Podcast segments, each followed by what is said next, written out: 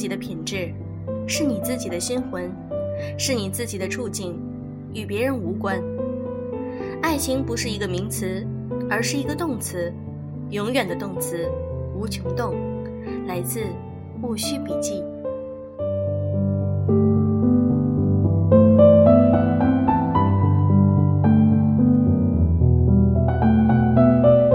用声音触碰心灵。各位好，欢迎大家来到优质女子必修课，我是小飞鱼。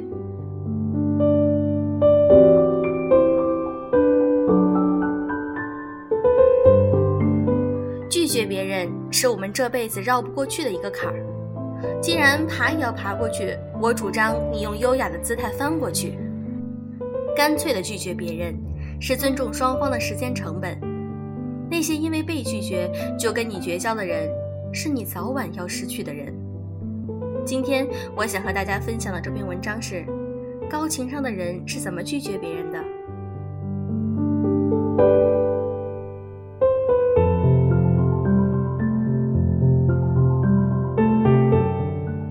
朋友被邀请参加一个地产活动，心里不想去，就说时间对不上，以为没事儿了。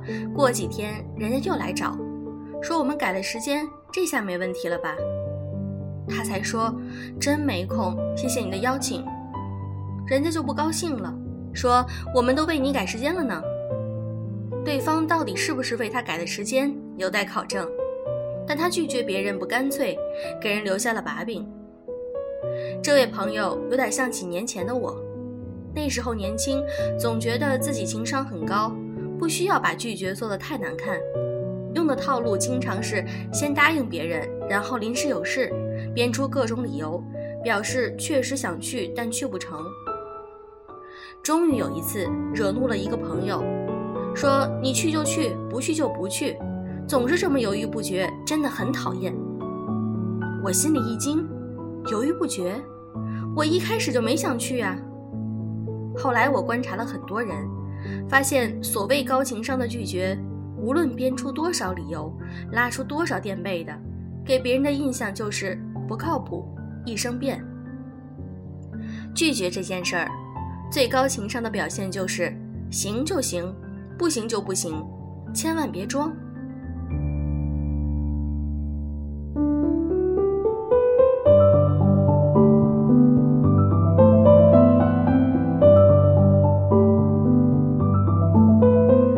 不敢干脆的拒绝别人，表面是为别人着想，不想让人难堪，其实是太把自己当回事儿，觉得你拒绝了，人家的心就碎了。其实任何一个人提出要求，都做好了被拒绝的心理准备，甚至他可能比你更认可拒绝这一选项。千万别觉得对方是抱很大希望，非你不可才会开口。满世界到处都是抱着试一试的心态。提不靠谱要求的人，说不定哪次撒网就捞几个心慈手软的冤大头。地产界流传着一个故事，讲的是大哥王石有多爽。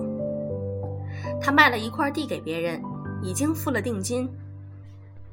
大家一起吃饭的时候，买家表情严峻，左不舒服右不舒服，但是就不说为什么不舒服。王石善解人意地说。我们吃完这顿饭，如果你还是不舒服，我就把钱一分不少退给你。吃完饭，他问那人舒服了吗？那人说还是不太舒服，他就退了钱。其实那块地地段、形状都不太好，之后放了好多年也没有卖出去。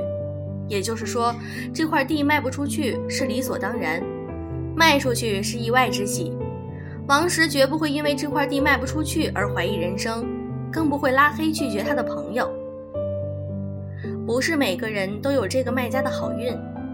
现实中，很多人，如果你拒绝的不干脆，他们会慢慢说服你，让你去做你并不想做的事儿。而当你真去做了，对方也并不感激你，相反会拿你的态度说事儿。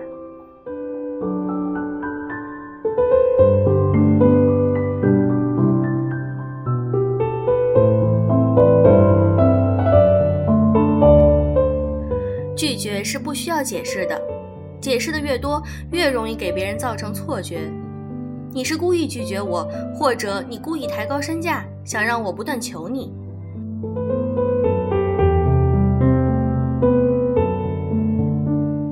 别人选择了你，而你干脆的拒绝，是把选择权交给对方。我想让你做我女朋友，你拒绝了，选择权就在我手里，我可以选择继续追你，或者去追别人，不需要背负任何心理负担。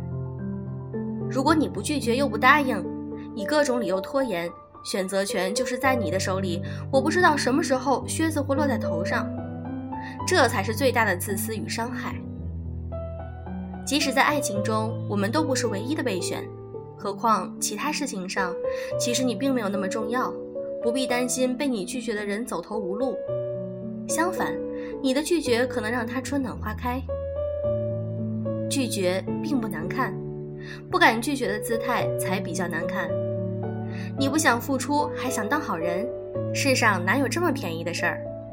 所以，对于拒绝这件让你为难的事儿，我只有三个建议：第一时间说不，理由越简短越好，多一点真诚，少一点套路，只要对得起自己的心，不必考虑对方的接受能力。大家都是成年人，谁还为谁负责？告诉对方，下次有能力。机会合适的时候再帮忙。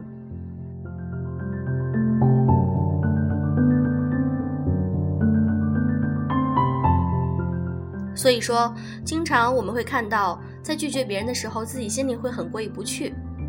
有的时候会因为害怕拒绝别人而选择让别人感觉你在优柔寡断，或者最终你们两个人的关系会走向尽头。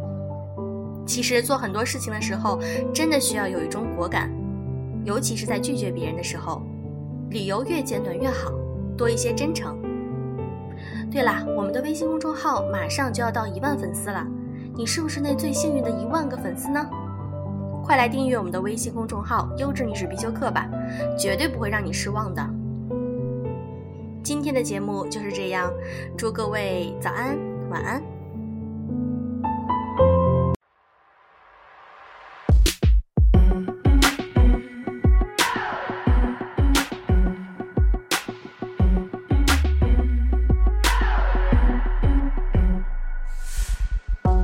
you'd have known better. I saw her wearing your sweater, nice glasses, fake red.